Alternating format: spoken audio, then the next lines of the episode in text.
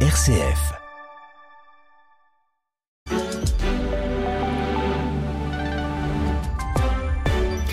Et à 9h, la formation belge avec Denis Delorefoss. Bonjour, bonjour à tous. Ce dimanche, les évêques de Belgique invitent les catholiques à participer à la Grande Marche pour le climat à Bruxelles.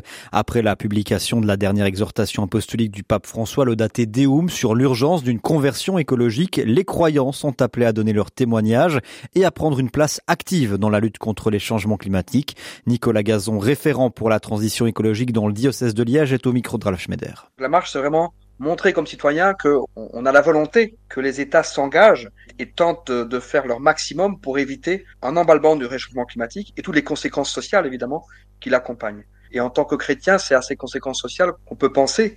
Si on s'engage pour diminuer ou ralentir le réchauffement climatique, on s'engage en réalité pour améliorer le sort de millions de personnes et donc c'est un acte d'amour, comme dit le pape François. On est à un moment donné où soit on, on manifeste très clairement qu'on veut euh, se mobiliser sur la question, ou soit ce qui nous attend, c'est plutôt, euh, ok, comment est-ce qu'on va s'adapter? Un groupe de chrétiens se rassemblera ce dimanche à l'église Saint-Roch de Bruxelles, chaussée d'Anvers numéro 60 pour un court temps de prière à 12h30. Dans le reste de l'actualité, dans le dossier de la pollution au PFAS, les engagés veulent utiliser le Fonds pour la protection de l'environnement wallon pour indemniser les victimes. Pour ce faire, le chef de groupe François Dequesne annonce le dépôt d'un amendement lors du débat budgétaire prévu en commission ce vendredi. L'intention est d'ouvrir la porte, d'élargir le champ d'action de ce fonds, indique le député wallon.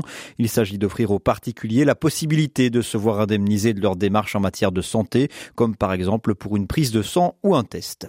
Plusieurs changements sont effectifs ce 1er décembre tout d'abord, quatre banques augmentent leur taux d'épargne. Il s'agit de BNP Paribas Fortis, Beobank, ING et KBC CBC. Ensuite, les tarifs maximaux pour les ouvertures de crédit augmentent d'un point de pourcentage. Dans le secteur de la santé, les enfants et les adolescents en situation d'obésité sévère peuvent bénéficier d'un plan de traitement sur mesure.